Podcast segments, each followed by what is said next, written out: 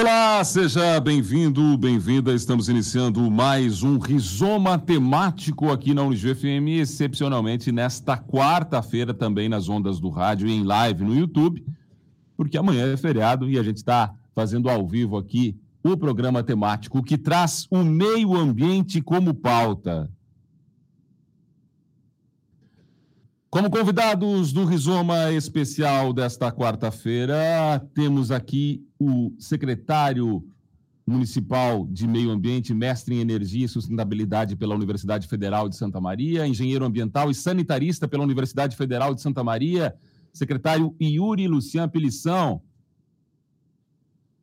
Também conosco aqui Francesca Werner Ferreira, graduada em Ciências Biológicas, doutora em Zootecnia pela Universidade Federal de Santa Maria, presidente da Associação Ijuiense de Proteção ao Ambiente Natural, a IPAM, e também integrante do Conselho Estadual do Meio Ambiente. Professor Daniel Rubens Sense, pós-doutor em Geopolítica Ambiental Latino-Americana, doutor em Meio Ambiente e Desenvolvimento, mestre em Direito uh, pela Universidade de Santa Cruz do Sul e atuando com projetos em desenvolvimento e sustentabilidade desde 2003 pela ONU, pelo governo federal, projetos com outras universidades da América Latina, Caribe e Espanha. E também conosco, fechando aqui os convidados desta manhã de quarta-feira, Professor Roberto Carboneira, doutor em agronomia pela Universidade Federal de Santa Maria, mestre em agronomia pela Universidade de São Paulo, graduado em agronomia aqui pela Universidade Federal de Santa Maria, professor também de agronomia e do mestrado em sistemas ambientais e sustentabilidade aqui na nossa Unijuí. Sejam todos bem-vindos, secretário Yuri. Eu vou começar com o senhor para falar sobre essa temática de meio ambiente, porque os desafios são muitos. Até a gente teve como sintetizar num programa tantos desafios que o meio ambiente uh, tem pela frente nesses momentos em que cresce a população de todas as cidades, né? O lixo, uh, consequentemente, também é um problema. Quais seriam, na sua opinião, os principais desafios a serem atacados aqui em âmbito local? Bom dia, bem-vindo ao Rizoma Temático. Olá, bom dia a todos. Cumprimento também a todos os colegas que estão aqui discutindo esse tema tão importante, né, do meio ambiente. Como tu falasse, o desafio é enorme, né? A gente tem a pauta ambiental aí como principal pauta nos dias de hoje, né? A gente não, não pode mais discutir o meio ambiente como uma forma secundária, mas sim como um precursor aí de qualquer tipo de desenvolvimento sustentável que tanto um município, um estado ou um país deve buscar. É, os principais desafios é os que a gente vem é, enfrentando questão dos resíduos é um desafio enorme, né? Aumento da geração de todos os tipos de materiais, né? A cada vez uh, materiais eletrônicos, resíduos sólidos urbanos, resíduos químicos. Então, é, ele traz aí para nós no dia a dia um desafio enorme, né? Principalmente também na questão de conscientização, né? Da população e também educação ambiental. Um outro desafio que a gente vem também é, enfrentando né, dentro do município é a questão de saneamento básico. Né? Toda, todo o município né, precisa ter a, minimamente uma infraestrutura de saneamento básico que envolve esses quatro eixos, né, tanto esgotamento sanitário, drenagem urbana, qualidade da nossa água, né? E, e também os resíduos. Então, acho que é, é, os principais desafios, fora todos os outros nuances aí do, do meio ambiente, né? Envolvendo a parte animal, a parte de flora também. Então, todos eles, eles são importantes da mesma forma. Muito bem. Uh, conosco também aqui a presidente da IPAM, que faz 50 anos a entidade que talvez há mais tempo aqui cuide, uh, como entidade ambiental, do meio ambiente regional, eu diria, professora Queca. Uh, seja bem-vinda ao Rizoma e eu vou repetir a pergunta. Na sua ótica, que desafios precisam ser enfrentados aqui na nossa Ijuí, mas pegando Ijuí como uma cidade modelo aqui para a gente uh, ampliar esse debate para não só aqui em âmbito local, mas para todos que nos ouvem em todas as partes do Brasil e até do mundo. Bom dia, bem-vindo ao Rizoma. Bom dia, bom dia a todos os colegas. É sempre um prazer estar aqui conversando. Então, uh, eu tenho falado né, ao longo desse, desse mês do meio ambiente que uh, o nosso fazer na IPAM é diário sobre as questões socioambientais. Então, nós não trabalhamos um mês ou a semana, ou o dia do meio ambiente, né? Porque é a nossa atividade cotidiana, o nosso trabalho, os nossos projetos todos envolvem isso. E o que a gente tem percebido, pelo menos nos últimos 15, talvez quase 20 anos, o nosso foco de trabalho foi a educação ambiental, principalmente a educação ambiental. E o que a gente tem percebido é a falta de educação dos adultos, né? Parece que a, a, as crianças e os jovens saem da escola e esquecem tudo aquilo que foi trabalhado na escola. Então, a gente hum. tem, eu falava na Câmara de Vereadores na segunda-feira, que o grande desafio nosso é fazer um programa em que as pessoas, um programa permanente, que não mude a cada governo, com os adultos, porque quem gerencia os resíduos sólidos numa casa, numa instituição, são adultos. Né? Na cidade, de certa forma, são adultos. As crianças têm um aprendizado de como separar o lixo, como preservar a água, como ter higiene pessoal e ambiental na escola, até mesmo na sua casa. Entretanto, quando começam as suas atividades enquanto adultos, parece que esquecem isso, né? Isso é uma média uh, que a gente fala como cidadão. Nós temos um programa, por exemplo, de coleta seletiva desde 2007 em Ijuí. Uh, tivemos no início dessa coleta seletiva um trabalho que era chamado, né, uma atuação de porta a porta, em que as pessoas conversava-se com as pessoas para que fosse separar o lixo de acordo, respeitassem os dias da coleta seletiva, etc. E isso é um programa permanente, assim como a questão da dengue, né? Esses dias, eh, conversando com um dos técnicos, dizendo: Ah, eu já estou cansado de sempre estar tá ensinando que não pode ter potinho. Todo ano a gente tem problema com a dengue, né? Então, não é que as pessoas esqueçam, né? É um, é um trabalho permanente. Então, considerar isso também. E acho que um desafio, assim, talvez bem regional e bem do Rio Grande do Sul nesse momento, é a questão da escassez hídrica. A crise hídrica é um problema muito sério, porque afeta a questão econômica, toda a questão né, do bem viver nessa cidade, o calor, então, as ilhas de calor. Nós temos cada verão esse problema dos 38, 40 graus que não está fácil de sobreviver na cidade. E, e elevando cada vez e mais. E elevando né? cada vez mais. E a questão que talvez mais barato, uh, mais bonito, seria, por exemplo, a arborização urbana se voltar para a questão também não só do embelezamento, mas também da, da, do clima, microclima local com arborização, por exemplo. Né? Parece que alguns empresários têm pavor de árvores na frente da sua loja, né? Como se a árvore não fosse um, um dado a mais para o embelezamento até da fachada. Então, são muitos, muitos desafios. É, é muito difícil a gente pontuar alguma coisa, mas acredito que a parte da educação da população como um todo, também fora das escolas, é um fator bastante importante. Muito bem. Professor Daniel Sense, mais uma vez, bem-vindo aqui também ao Rizoma.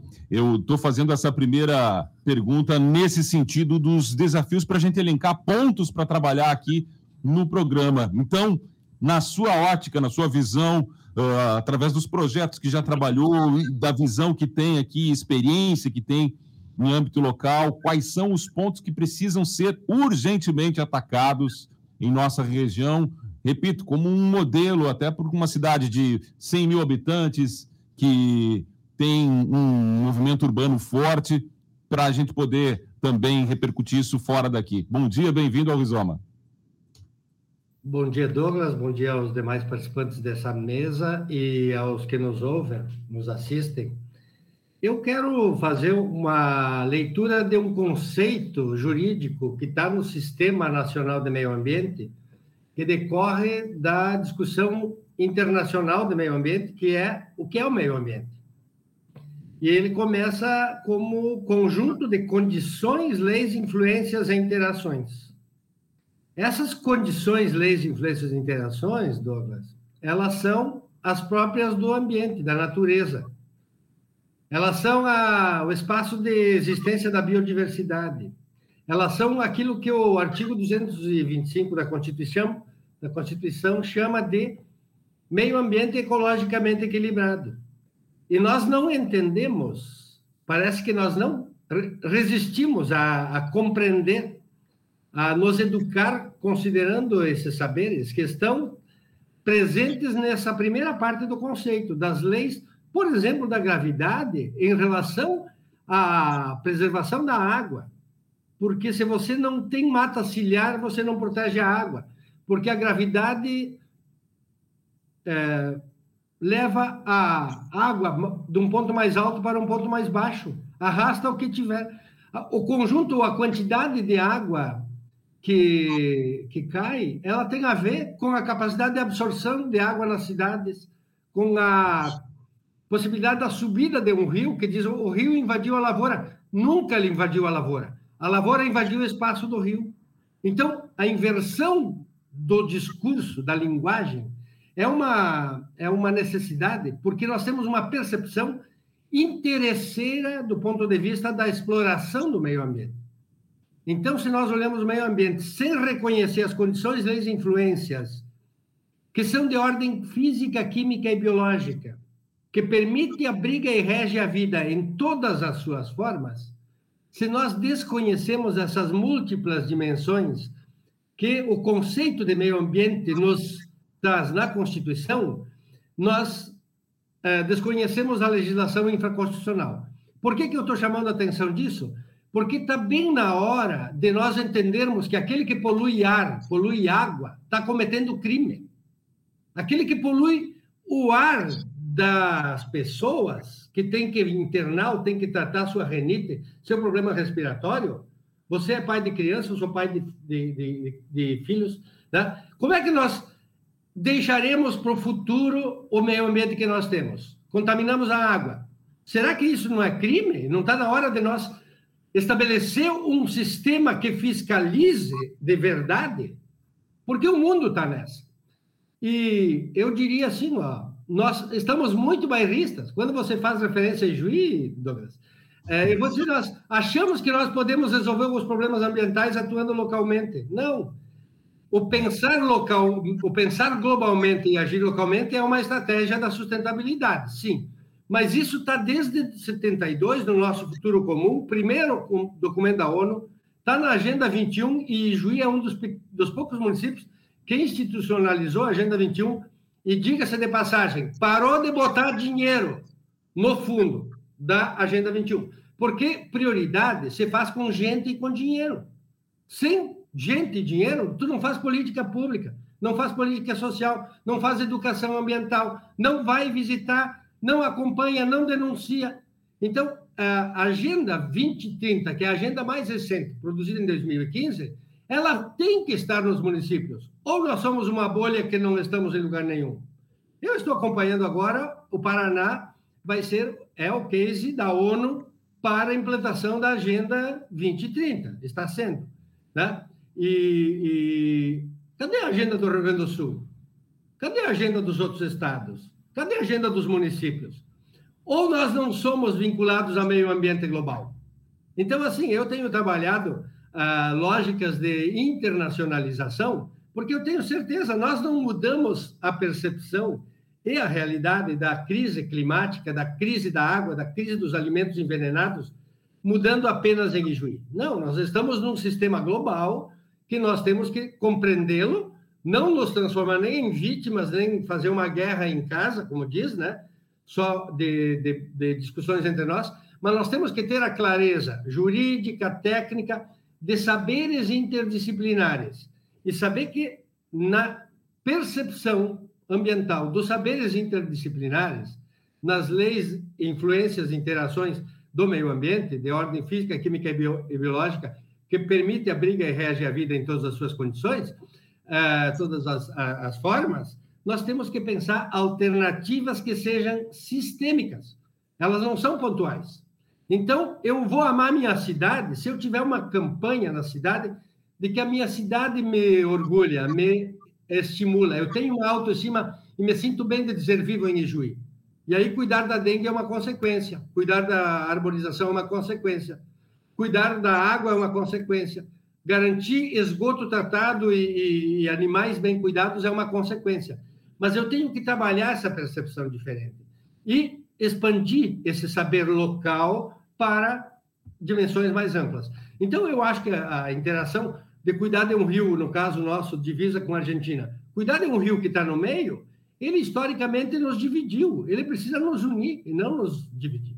Então, essas mudanças de percepção, elas são urgentes, urgentíssimas, num tempo de crise forte do ponto de vista climático, né? que tem repercussões do ponto de vista da água, do ar, da temperatura. Nós tivemos ontem uma temperatura no Rio Grande do Sul 7 graus acima da média histórica. Isso significa alguma coisa? Se nós não pararmos e olharmos o que significa uma média histórica para a questão hídrica, nós vamos fazer aquilo que estamos fazendo, que é ter muito mais equipamentos de irrigação e não tem água. Né? É, é o ridículo, né? Você colocar um sistema de irrigação desconsiderando os sistemas que nos abastecem de água, que são as chuvas e que são as vertentes, né? E que alimentam os nossos rios e que nós precisamos tanto cuidar dessa visão sistêmica da questão ambiental. Acho que é, é, o desafio é a, a crise é muito maior, a cada ano ela tem sido muito maior, e eu vejo que nossos investimentos eles são. Né, eu sempre sou solidário à Secretaria Municipal, porque em outubro termina o recurso da Secretaria Municipal. Por que não termina das outras secretarias? Porque as outras são prioridade muito mais do que o meio ambiente. E o Yuri sabe muito bem disso, né? Então você está quase proibido de pensar políticas. Não, nós temos que colocar isso de fato como prioridade. Professor Roberto Carboneira, seja bem-vindo também ao Rizoma. Eu queria que o senhor falasse, além desses desafios, elencasse também a sua visão dos desafios, mas se dentro desses desafios também está o de conscientizar uma população que eu acho que é fundamental, que é o nosso produtor rural, né? O, o, o, agro, de uma forma geral aqui. E, de novo, Ijuí, mas como disse o professor Daniel Sens, tem toda a relação com tudo, o meio ambiente é interligado, não existe, não existe como a gente ficar isolado nesse sentido. Mas há, na sua opinião, pelo menos uma evolução do pensamento ou ainda continuamos com a mentalidade de 50 anos atrás? Bem-vindo ao Rizoma. Bom dia, Douglas. Bom dia, ouvintes, eh, caros participantes. Eh, Para mim, a questão principal é a compreensão eh, dominante que nós nos habituamos a tratar uh, o ambiente como seres superiores e nós uh, desfocamos a questão principal. Uh, nós não podemos mais separar o homem do ambiente, o homem faz parte da natureza, o homem faz parte do planeta, e essa consciência não existe, é essa consciência que tem que ser construída, essa percepção de que tudo aquilo que eu uh, cometo frente ao ambiente, estou cometendo frente ao ser humano, nós temos que é, visar, uh, mudar a visão do mundo, mudar a, a, nossa relação com a natureza, com o ambiente, para que possamos tratá-la de forma diferenciada. Eu acho que essa falta de compreensão é que leva os adultos a não respeitarem o recolhimento, a separação de lixo, o, o, desperdício de água, a se entender que a gente pode resolver os problemas de forma descentralizada. E uma questão muito forte, o Daniel convive muito com o professor Extensoro, né? A gente discutiu muito essa questão da, da crise, da geopolítica ambiental. Uh, nós nos tornamos vítimas desse debate.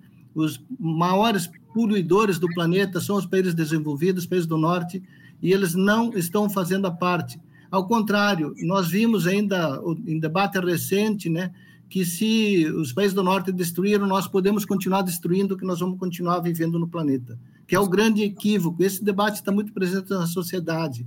Eu acho que é, a, a, a, guerra da Ucrânia agora, para mim, é, é, mostra né, o quanto é, de retrocesso nós podemos sofrer, porque é, estamos, inclusive, sob o risco de voltar a, a ativar bombas atômicas, que é o que mais devastador que pode ter no planeta.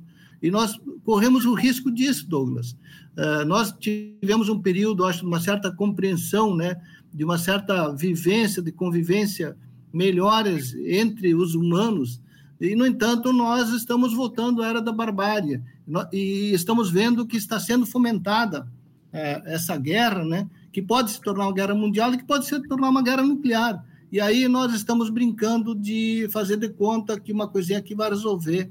Eu, essa falta de consciência está presente, está presente no debate a nível nacional, uh, uh, todo o embate que teve aí de, de largar a boiada, de deixar rastro onde se passa, está presente nesse debate lá na Câmara, isso impede nossos avanços, nossas conquistas. E isso se remete aqui a nível local. Seguramente, a que o Yuri atravessa na Secretaria do Meio Ambiente é fruto dessa composição que nós temos de governo, de Câmara de Vereadores, de visão da sociedade que não enxerga ainda o ambiente como uma questão chave, uma questão central, como o Yuri falou.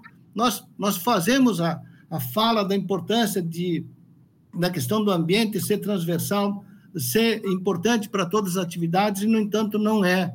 Assim como não é, é em grande medida, ainda embora tenhamos alguns avanços é, de, conscientiza de conscientização, de percepção, de iniciativas, é, no sentido contrário, né? mas via de regra, o, o agronegócio sempre bate nisso. Ele quer entrar mais nas áreas de APP, ele quer uh, entrar mais nos processos de supressão da vegetação. Uh, vale muito é o quanto se ganha, é quanto se lucra e a ética vai para o espaço. Nós tivemos uma, um grande debate agora com o professor de, de Brasília, na abertura da, da, do semestre do, do Ministério de Sistemas Ambientais e Sustentabilidade, em que a ética não é respeitada. Se não se respeita a ética, não se respeita o meio ambiente e nós passamos é, por conta disso. Então, assim, é, eu sei que existem esforços, existem iniciativas importantes, inclusive aqui no município, porque nos deparamos, sim, é, com um despejo anual no Brasil de 800 milhões de quilos de produtos que são agrotóxicos. E, a discussão é o quê? É mudar a legislação lá no Congresso agora para dizer que são defensivos, quando nós continuamos usando produtos que são venenos, que têm uma grande capacidade toxicológica, e nós queremos mascarar isso.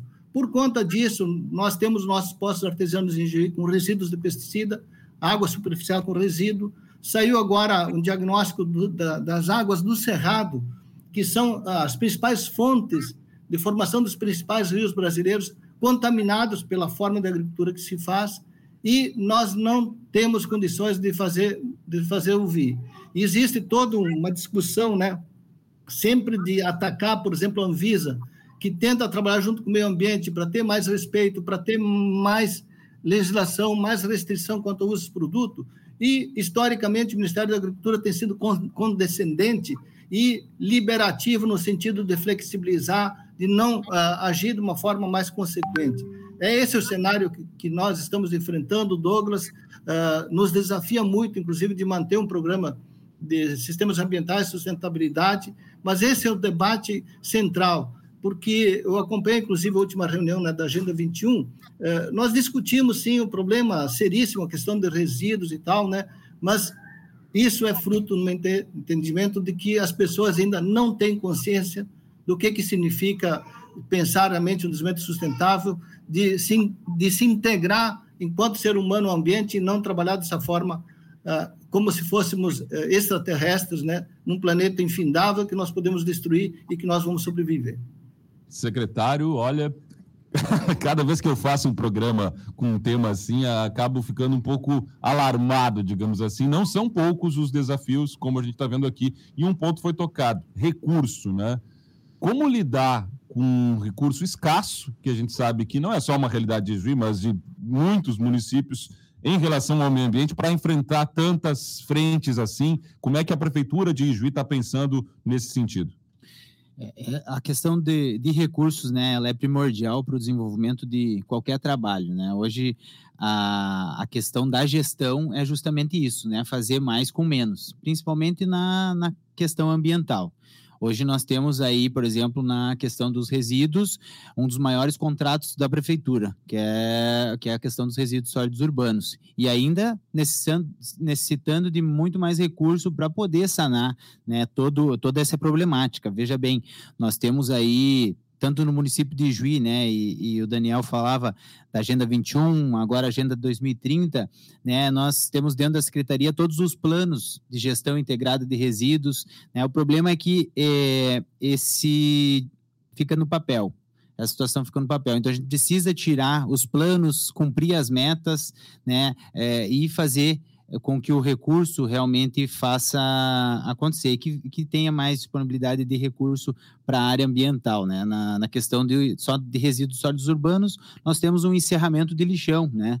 Nós precisamos ali um montante de praticamente 10 milhões de reais para poder minimamente recuperar, e não é nenhuma recuperação uh, Ideal. extraordinária, ideal, né? A gente vai continuar tendo um passivo ambiental lá por 50 anos ainda, né? A gente só vai é, limitar aquele local e, e, e, segurar aquela problemática ali.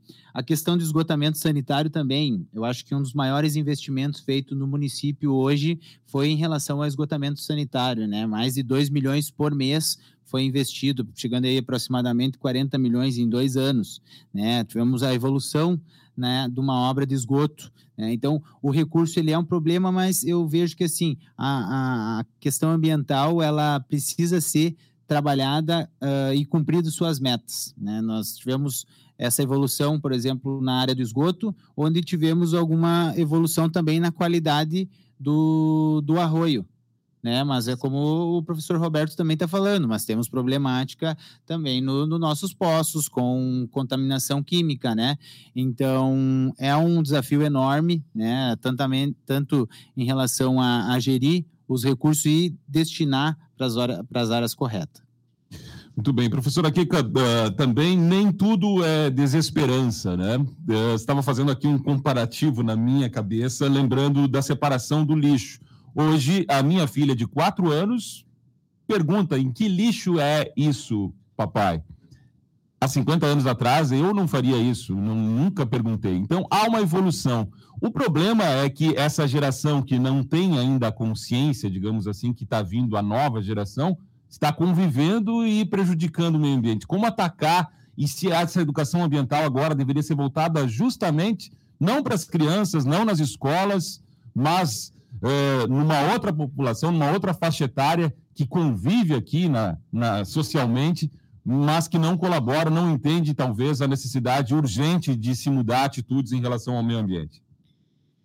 Nós temos sempre aquela máxima, né, de que se educa pelo exemplo. Então, como eu falei antes, as crianças vão sair da escola, uh, terminou o período da aula, elas vão para a rua e na rua elas têm um exemplo. E, infelizmente, a gente tem muitos maus exemplos aqui na cidade.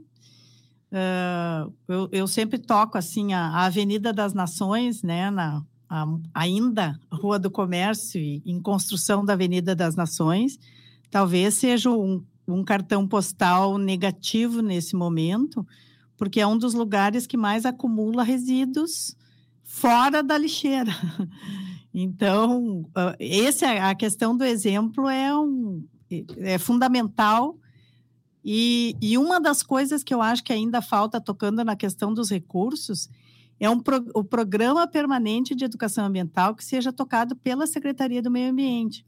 A gente ainda tem, na Secretaria do Meio Ambiente, existe uma coordenadoria socioambiental que tem N frentes e pouca gente toda a secretaria, de certa forma, tem pouca gente, né? Uh, do, a parte dos técnicos, que são ali permanentes, que não mudam a cada governo, mas a parte socioambiental talvez seja a parte que tenha que atirar para todos os lados, porque trabalha com a questão uh, da proteção animal, trabalha com a questão dos resíduos sólidos, da educação ambiental, o trabalho junto aos catadores, que fazem um, um, trabalho enorme aqui no município e que não são reconhecidos como trabalhadores, por vezes, pela maior parte das pessoas, e falta gente, né? Assim, no Conselho Municipal do Meio Ambiente, a gente faz a gestão do Fundo Municipal do Meio Ambiente, que, de certa forma, tem alguns recursos e que acaba equipando a Secretaria do Meio Ambiente para a realização de muitos trabalhos os ecopontos, uh, os carros que a secretaria precisa, né? E outros materiais também para causa animal. Mas uh, não existe uma dotação orçamentária uh, que seja suficiente. Aquilo que o Yuri falou, nós enterramos 7 milhões de reais, pelo menos, por ano no lixo. Literalmente, né? Realmente, o que vai para o aterro, que é coletado e vai para o aterro sanitário, ela é enterrado. E a gente enterra recurso.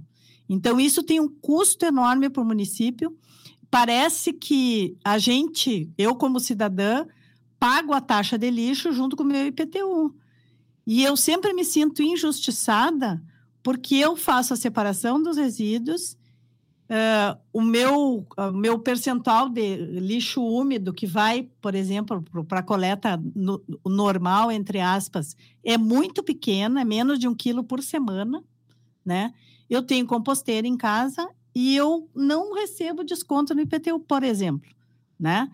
Então, uh, tem uma, um conjunto de coisas que a gente teria que incentivar, melhorar aqui no município e tornar um programa que seja permanente, independente do governo que esteja, do outro secretário que veio, que vai, que né, a política é isso mesmo, mas que se tenha um programa do município, né, como e isso tanto na cidade quanto no interior também, porque tem a questão da preservação das nascentes. Os resíduos sólidos no interior são iguais aos resíduos da cidade. E a gente tem ainda, por incrível que pareça, no interior, uh, tem alguns locais que não tem nem composteira. Se não tem galinha, tem gente que está comprando galinha no, na cidade para comer no interior, né?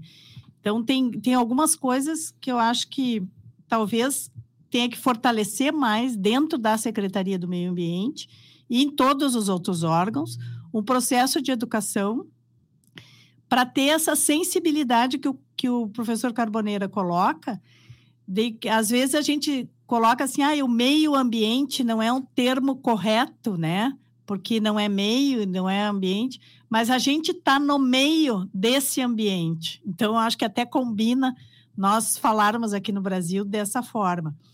Porque a gente faz parte, nós não temos para onde fugir. Né? Por enquanto, Marte ainda não é o lugar para ir. é, apesar de quererem ir para lá, né? Professor Daniel, uh, a gente vai falando e pensando muitas coisas aqui para a gente trabalhar em menos de uma hora de programa. Mas é, essa dependência ou inter-relação que existe né, entre meio ambiente e todos os municípios, falta também uma conversa e programas mais integrados entre municípios que dividem questões ambientais. O senhor falou da questão dos rios que, que nos unem hoje em relação ao meio ambiente, que nos separam por divisas, mas são problemas das, da, parecidos, enfim. Uh, falta essa conversa, programas também, como disse a professora aqui, Francesca aqui, em relação a criar programas permanentes, também de conversa permanente entre municípios e estados? Olha só, uh, evidente que sim, né? A, a, construção de políticas nessa direção, ela precisa de uma compreensão que coloque o tema meio ambiente como um tema comum de verdade. E aí os orçamentos vão dizer se isso é efetivo. Está uh, se falando aqui bastante da questão dos resíduos. Eu vou dizer, Douglas, que a tua filha, quando ela enxergar o caminhão misturando resíduos, ou ela souber que somente 5% são separados lá na ponta, ela vai dizer para o professor Daniel, que dá aula de direito ambiental, aquilo que eu digo para os meus alunos. Eu digo, ah, lamentável, porque a gente, pela lei, é responsável pelo ciclo da vida da produção do resíduo, até a destinação final ambientalmente adequada. E a gente não cobra como cidadão. Mas eu quero saber se esses 5 milhões de anos que nós estamos gastando para mandar lixo mal embora, que tira da nossa visão, do nosso horizonte de visão, e hipocritamente nós achamos que isso está resolvido, se isso é suficiente para nós adultos que estamos aqui conversando. Porque nós temos que fazer uma, uma, um movimento de indignação com isso, porque são 5 milhões de lixo que poderia ser renda. Porque o discurso de que lixo gera emprego e renda é mentiroso. Porque se ele não tem uma infraestrutura que dá trabalho decente para catador num espaço protegido da chuva e do frio, Nós estamos acreditando que a dignidade do catador deve ser trabalho escravo dele. Porque nós não damos as condições de equipamento de proteção, de plano de saúde, de um lugar no mínimo protegido de chuva e frio. E nós achamos que ele tem que recolher o lixo que nós separamos dentro da nossa casa, botamos na rua, ele pega para ele reciclar. Ou a gente entrega em algum lugar. Né? Isso é muito pouco, é muito pouco. É incipiente, por isso que nós estamos nos 5%, 7% de aproveitamento dos resíduos. Então, essa política, ela é fundamental. Lá na outra ponta, as ilhas de lixo do Pacífico e do Atlântico, que está matando a biodiversidade no mundo global e que está contaminando nossa água, sujando nossa cidade. Mas é que esta conexão, ela vem junto, Douglas, com aquilo que a sociedade de consumo, o cidadão consumidor turbinado todos os dias para ele consumir mais e mais, né?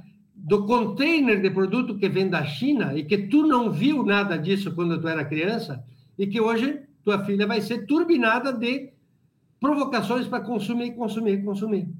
Então, isso não é simples de se tratar. Há que entender, porque além de não tratar o resíduo, nós estamos numa época que é uma crise não só ambiental, climática, hídrica, ela é civilizatória. As pessoas não querem conversar sobre essas dimensões, porque tem uma culpa que é minha, uma que é tua, uma que é que nós estamos empurrando para o colo dos nossos filhos e netos, porque nós estamos piorando incrivelmente, estamos piorando. A cada dia o Carboneira está na pesquisa de água, que eu também faço parte lá da, da, do começo dessa pesquisa na mestrado em sistemas ambientais. Por que é que nós estamos reduzindo a possibilidade de água potável no planeta e na nossa região? Entende? Aonde estão as vertentes? As pessoas querem sonegar. Como é que faz para localizar uma vertente e proteger uma vertente? E criminalizar quem não protege e responsabilizar. Por quê? Porque proteger a água é isso. Nós não temos outro lugar para buscar água. Né? Captar e tentar conservar ao máximo a da chuva e respeitar a que brota generosamente, sim, das vertentes, né? mas que com a multiplicação de humanos sobre o planeta, da indústria que usa cada vez mais água, da agricultura que usa barbaramente água, né? E que, e que contamina, porque a água colocada no solo que tem muito químico, ela se torna aquilo que a pesquisa do Carboneira está dizendo, de água envenenada para os nossos filhos, que faz uma mineração no Brasil que está matando as crianças. Nós vimos no Fantástico faz alguns dias, acho que foi fantástico, algum programa nacional que mostrou o mercúrio na, na vida das pessoas aniquilando as vísceras das nossas crianças que estão nascendo, que estão morrendo nos primeiros anos de vida. Que geração que é isso? Que não se importa com o sentido de humanidade. Então, se eu não me preocupo com o outro, como eu vou me preocupar com a vertente que eu não vejo? Né? Com o lixo que eu faço minha, minha parte, descarrego minha consciência e fiz direitinho. Nós não temos no Rio Grande do Sul uma única indústria de, de, é, de isopor que industrializa isopor. Eu, não, eu desconheço. No Paraná tem quatro. Faz mais de 15 anos. Nós, no Rio Grande do Sul, continuamos com um verbo absurdo de dizer não tem indústria. Vamos investir nisso, vamos dar isenção de impostos, vamos criar formas de fazer isso acontecer, porque nós vamos continuar consumindo. Isso é inerente a um processo econômico e tal. Nós podemos moderar, sim, devemos moderar cada dia. Agora, nós também temos que avançar muito na indústria. Para onde vai o plástico no Rio Grande do Sul? Nós temos que sair procurando. Nós temos uma indústria de, que trabalha com plástico injetável em, em Panambi, que faz, inclusive, os bancos com material plástico que está na Unijuí, em alguns outros lugares. Aí você pode sentar nesse banco. Aí, na conversa com o dono da empresa, ele disse: Olha, lamentavelmente, o plástico que chega é impraticável, porque ele chega muito sujo, muito misturado. Entende? Então, nós estamos falando de um outro processo de refinar a separação do, dos materiais das nossas casas e a recolha desses materiais para que eles sejam um subproduto com valor econômico e social, que garante aos catadores uma possibilidade de ter renda, de ajudar a cuidar do meio ambiente, que eles já fazem isso com uma nobreza enorme. E eu vou dizer uma coisa, Yuri, eu quero que o catador que fica com o lixo na casa dele, no entorno da casa, ele receba como apoio municipal pelo menos aquilo que nós pagamos para mandar o lixo para um aterro sanitário, entre aspas, porque aquilo é um lixão. A hora que o Ministério Público resolver fazer um pente fino de avaliar o aterro sanitário que vai o lixo de Juí e de tantas cidades da nossa região, eles vão ser interditados. Assim como foi há poucos dias no, em Santa Catarina, mais de 10 prefeitos presos por conta de destinar lixo dessa forma. E nós temos que tomar isso em conta. Isso é, é apenas assim, é uma pontinha de um iceberg de coisas que nós não conseguimos fazer. Bueno, eu vou dizer, há fórmulas políticas, administrativas, técnicas, científicas, conhecimento que, que pode e precisa ser agregado na proposta interdisciplinar de construção das soluções. Ou nós não estamos nem sendo interdisciplinar na academia e interinstitucional na ação, intergovernamental na ação, internacional na nossa compreensão e intergeracional na forma que compreendemos o meio ambiente, para presentes e futuras gerações, para sermos sustentáveis. Me parece que o desafio é imenso, assim. Há que pegar no colo esse tema, né, e acalentar como a gente reza para a natureza, brada versos poemas, né, e de fato cuidar dele. É, professor Carboneiro, a gente já está no final do programa aqui. Eu queria que o senhor falasse de um dos aspectos que foi tocado aqui, que talvez seja o mais imediato, mas um dos mais graves, que a gente já sente isso é, é, na nossa região aqui, que é ainda muito eh, sortuda, digamos assim, em termos de localização, tem recursos hídricos, mas já sofre. Uh, alguma política precisa ser pensada imediatamente e o quanto o agro, de novo, o agro, esse setor, precisa apoiar essa questão para não ele próprio sentir os efeitos que a gente está sentindo nas próximas gerações aí, talvez insustentável a vida em muitos lugares do planeta. Uh, Douglas, assim, uh, nós tivemos todo um, avanço, até se falou né, de aplicar nanotecnologia, nanopartículas, uh, e acrescentar, incorporar isso, por exemplo, nos produtos químicos, nos agroquímicos, agrotóxicos utilizados, né? O que, que, tem de novo hoje? Hoje é que nós temos uh, alguns laboratórios bem equipados que conseguem fazer o diagnóstico. Por muito tempo, uh, se alguém eventualmente tivesse uma contaminação de lavoura acidental, nós não tínhamos nem capacidade de análise para identificar quais os compostos presentes. Felizmente, hoje nós temos. E temos laboratórios uh, de última geração com condições de diagnosticar uh, nanopartículas de 10 a 9 de nanômetros, e essa capacidade de análise é que está mostrando né, que uh, os produtos que estão sendo utilizados estão indo para água, para o leite materno, para o leite bovino, para carne, que mata as abelhas, que contamina a água, que está presente inclusive na chuva. É possível diagnosticar partículas de agroquímicos hoje na, na chuva. E é, uma das grandes questões, por exemplo, era a, havia dúvida é, se é, estaria sendo contaminado o lençol freático, se águas de poços artesianos teriam resíduos ou não. Inclusive, esse foi um grande debate que fizemos no início do nosso programa, porque havia afirmações de que isso não ocorreria. É, ocorre. Fizemos eh, dez, dez análises e apareceu em várias amostras resíduos em duas épocas, inclusive depósitos artesianos. E saiu recentemente um relatório mundial que afirma uh, categoricamente isso. Inclusive, no, último Congresso de Saúde, nós apresentamos um resumo e havia participantes da Espanha, de Portugal, para além de brasileiros, que eh, eh, mostraram que era importante, sim, ter esse trabalho, ter esse resultado para mostrar isso. É, o que está acontecendo, Douglas, na real, assim? Há muito tempo, países importadores de alimentos não querem mais importar produtos com resíduos dentro dos padrões permitidos pela Anvisa. Os padrões são outros. Mas aqui se teima dizer é, que nós não precisamos seguir os padrões de outros países, como se nós pudéssemos nos alimentar com produtos contaminados e tal.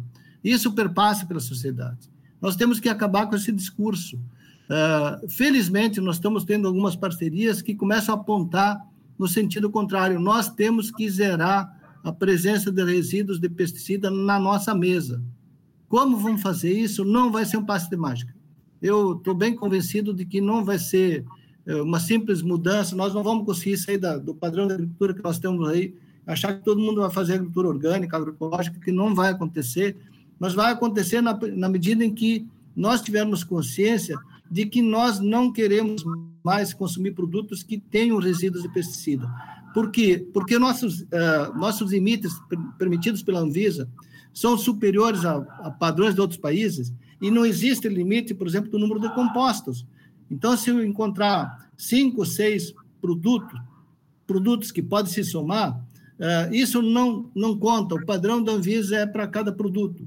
Mas os padrões que estão sendo elaborados, se fala muito, se critica muito a Anvisa, uh, são, uh, são elaborados a partir de análise de indicadores que são de 30, 40 anos atrás. E não se incorporou os avanços que nós temos hoje de genética molecular, de bioindicadores que possam uh, indicar uh, precocemente os efeitos que determinados produtos, produtos indicam. O maior exemplo está aí, é a questão do glifosato. O glifosato nós usamos por 50 anos, o pessoal dizia que podia ser tomado, que não fazia nada. Depois se descobriu que, que provoca fibrose pulmonar, quando a FEPAM pediu a proibição no Estado, eu fui ver, eu acessei o processo. Por que, que a Suécia proibiu o glifosato? Foi o primeiro país a proibir, porque na época o glifosato, a, a fabricação era sueca. A Suécia proibiu porque ele contaminava o aplicador mesmo usando IPI. E isso nunca veio à tona, não se fala. Aí, como a China passou a produzir e a, a importação do Brasil saiu da China, se manteve liberado. O que, que aconteceu? Estudos da Anvisa provaram que o glifosato, eh, que o paraquat é, provoca mal de Parkinson em quem aplica. Por isso ele foi proibido. E o que, que a gente assiste aqui na região?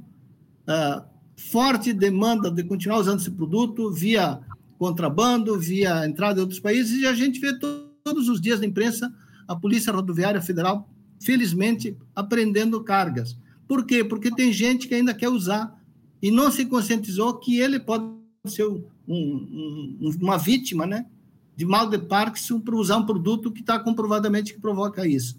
Então, assim, é, temos sim é, grandes desafios pela frente. Eu acredito que ainda vai ser um longo processo, mas temos algumas iniciativas, sim, que estão sendo assumidas de forma corajosa, inclusive aqui no município de Juí, no sentido de que nós temos que nos preocupar, sim, com aquilo que chega na nossa mesa, com a água que nós consumimos, com a carne, enfim, é, com o ar que respiramos, porque nós não podemos continuar ah, agindo como se isso não estivesse acontecendo.